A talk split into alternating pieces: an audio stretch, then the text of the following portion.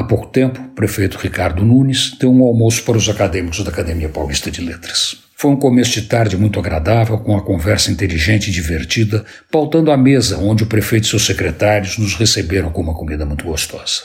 Entre os temas, um dos mais conversados foi o atual estado do Largo do Aruche.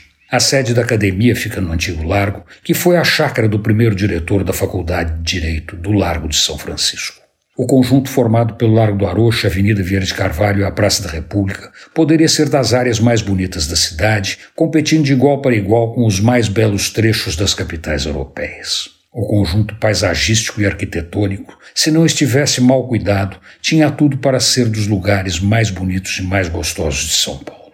Com um trato bem dado, a cidade ganharia mais uma região perfeita para dar mais lazer e bem-estar para a população. Infelizmente, a última intervenção na área foi um desastre e descaracterizou a praça, onde obras de arte como Depois do Banho de Vitor Brecheret descansam sua semi-eternidade. Durante o almoço com o prefeito, levantei o assunto e ele rendeu bastante, inclusive com o prefeito Ricardo Nunes, se comprometendo a tomar as medidas possíveis para resgatar a praça e o seu entorno.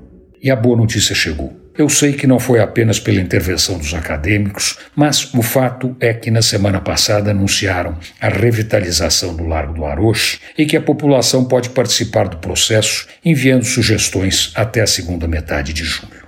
Prefeito, mais uma vez, parabéns pela sua palavra ter valor.